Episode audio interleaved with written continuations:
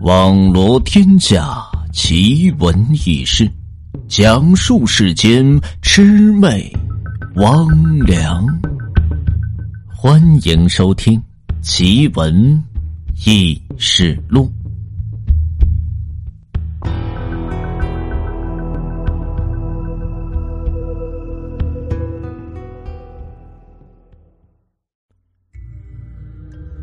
人心不足。蛇吞象。古时有一商贾，名为冯远山，常随着商船去着海外的一国，出手绫罗绸缎，购入一些商料，赚取着利差。这种营生虽然说是暴利，但是却也是极其的危险。一旦是在海上遭遇到飙风海浪。商船承受不住，便会葬身海底，更会常常遭遇到海寇的打击，命丧匪手。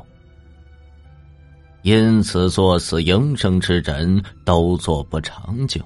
方远山却是一做就是这三年，皆因其喜好着奢华，贪恋着富贵，平时开销用度都是极其之大。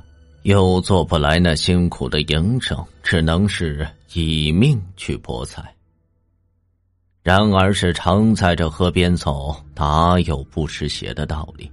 这一日，冯远山又随着商船是漂洋过海，然而途中遭遇到了海寇，被砍伤之后，亏其机智装死，又趁着海匪不注意，放下供着紧急逃生的小船。总算是死里逃生，躲过了这一劫。然而，小船之上并不可供其饮用的水源，也不置食物。冯远山在这海中漂泊了三日，饥渴难耐，加之伤口有些溃烂，支撑不住，便昏死了过去。也不知是过了多久，方才是恢复着神识。然而，冯远山呢？刚一醒来，就发现自己变得是轻飘飘的，而且悬浮于这空中，周边皆是这林木，竟是在这一山中。向下一看，顿时可就愣住了。只见这下面横躺着一人，正是自己呢。旁边围满着人，穿着是奇异的服装，似乎是先秦时期的服饰。看着似乎都很是焦急呢。这时，一人匆匆的赶来，围观的人呢，慌忙闪出一条通道。那人呢，来到这自己的身旁，将一颗红枣般大小的果子放入到自己口中。冯远山只觉一股怪力是袭来，不由自主向着自己的身体急速的坠去。初时感觉自己身体是有些劳累，伤口剧烈，疼痛难当。然而随着口中这枚果子渐渐的化为一枚甘甜的汁液，侵入到自己腹中，顿感全身是通透，四肢百骸无一不是舒畅，伤口竟也渐渐的愈合了。如恍然的一梦，冯远山睁开眼。坐起身，望了望四周，发觉自己在这空中所见竟然都是真的。周围是围满人，当即他就明白，自己应该是将死之时魂魄离身，幸好被人所施以援手。冯远山站起身来，向众人道谢。这一交谈，才发现众人所讲的话，自己竟然有些是听不懂。类似于是有些古语，交谈着许久之后，这才大致明白自己昏死过后的事。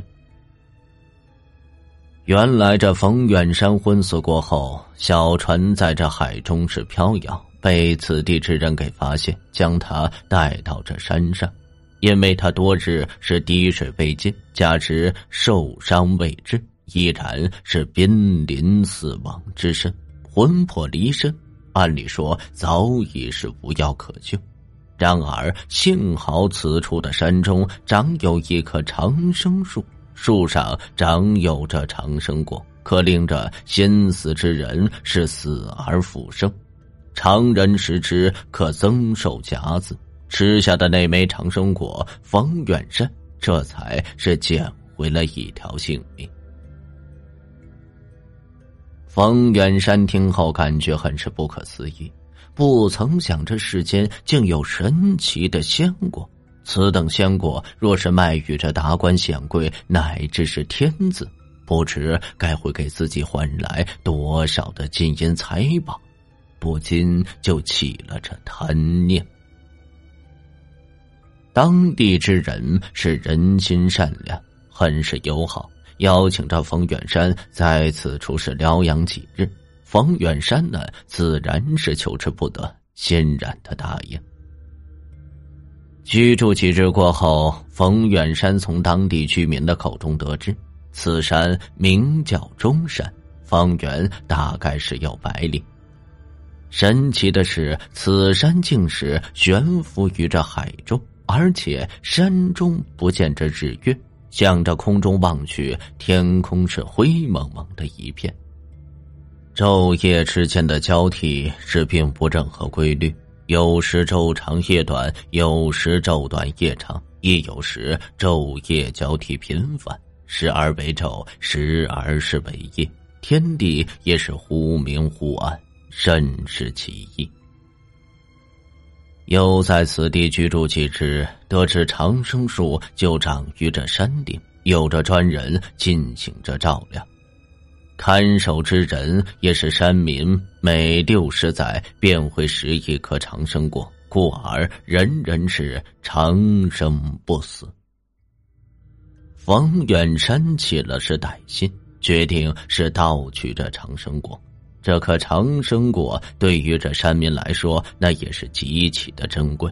若是直接讨要，不一定会给予自己。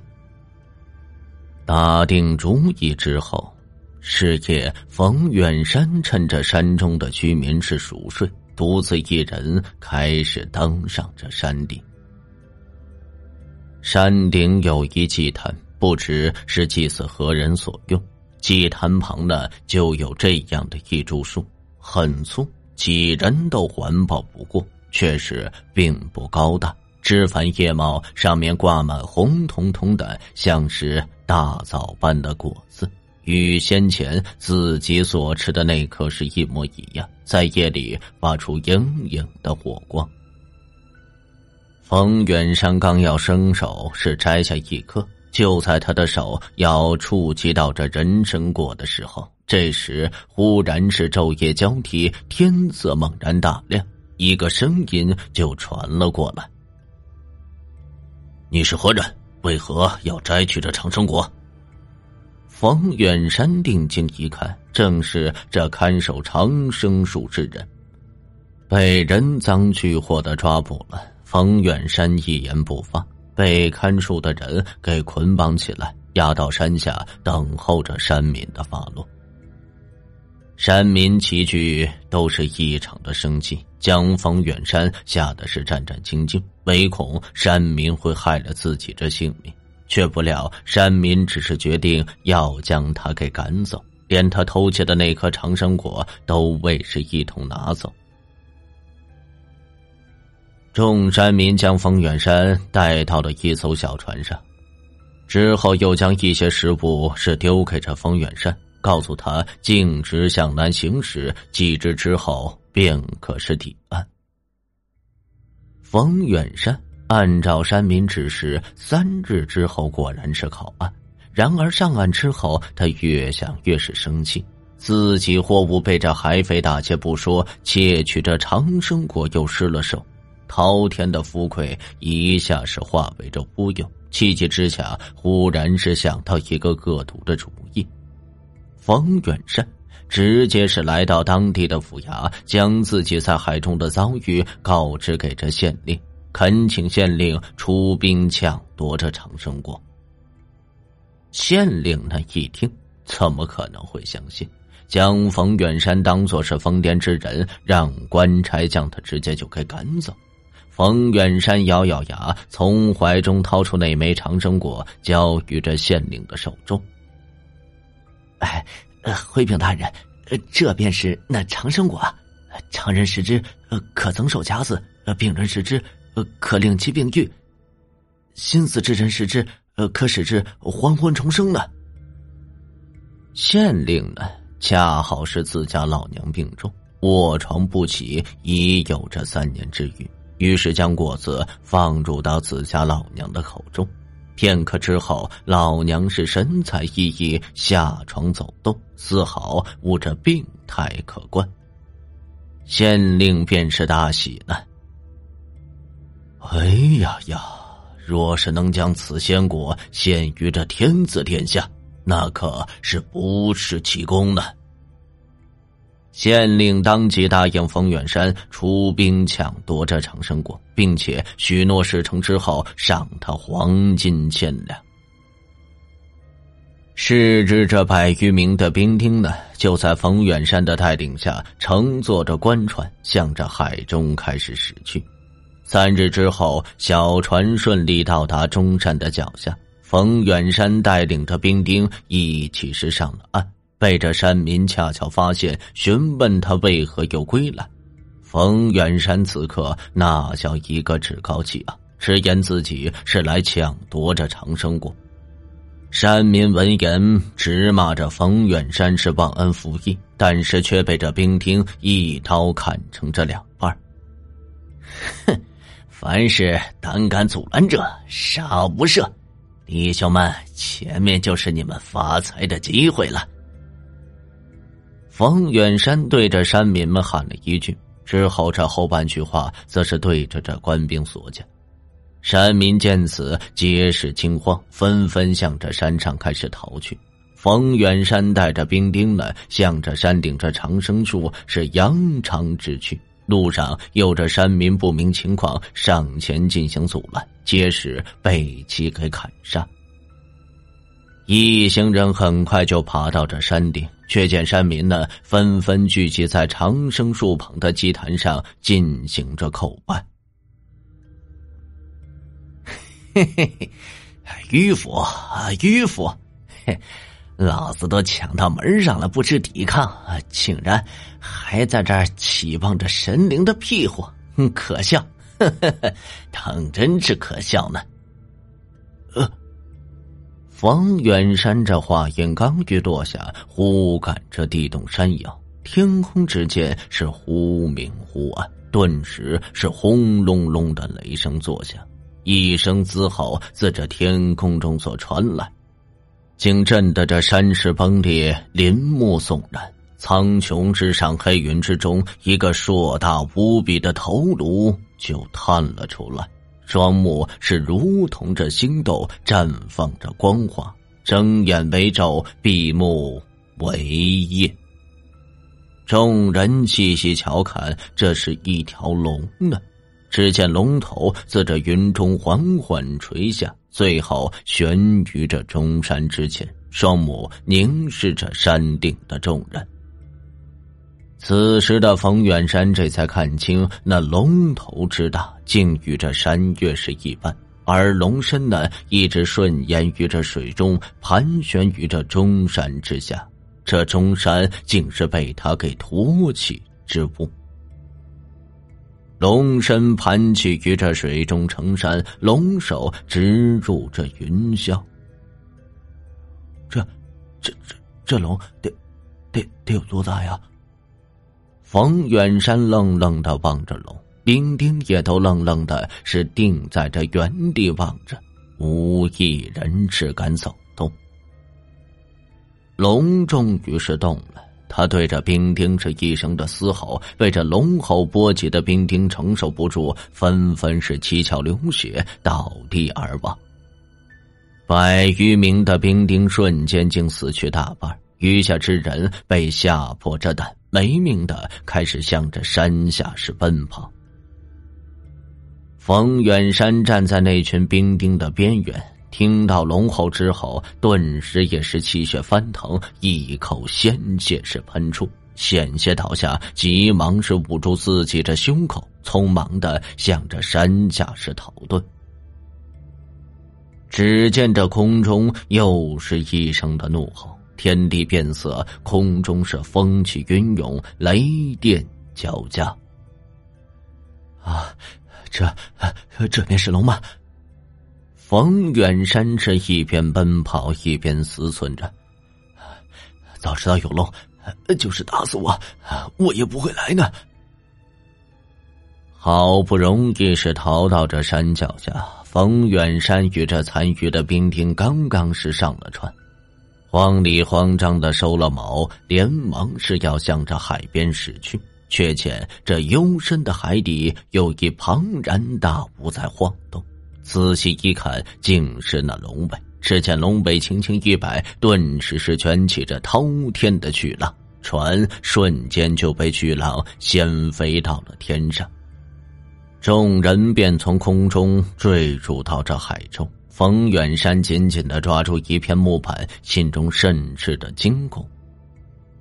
天空在此时忽然又变暗，冯远山抬头一看，被吓得是魂不附体呢。那龙将自己龙头是伸过来，他将龙头高高的扬起，而后对着海面是轻轻的一吸。海水夹杂着破碎的船片以及这冰钉，全部都被卷起，向着龙口的嘴中瞬间就奔去。冯远山和一众的兵丁全部命丧龙腹。三日之后，县令见冯远山以及众兵丁竟无一人返还，又差人前往这中山寻找这冯远山等工兵。但是却是始终一无所获，并未是寻得这中山，只是在海中呢发现了一些船的碎片。最终给出的消息是，冯远山以及兵丁全部是命丧在海中，人命关天，况且是百余十人的性命。此事便闹得沸沸扬扬，最终被这朝廷所得知，以渎职之罪判这县令秋后问斩，以平息这民怒。之后，朝廷之中的有些人几次出兵在海中寻找着中山，但是却都未是找。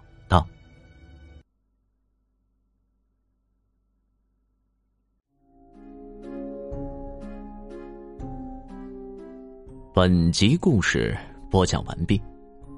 如果您的身边也有这样的奇闻或者是异事，需要主播为您播讲的话，欢迎大家在评论区进行留言。梧桐在这里为大家沏好茶、温好酒，恭候着您的故事。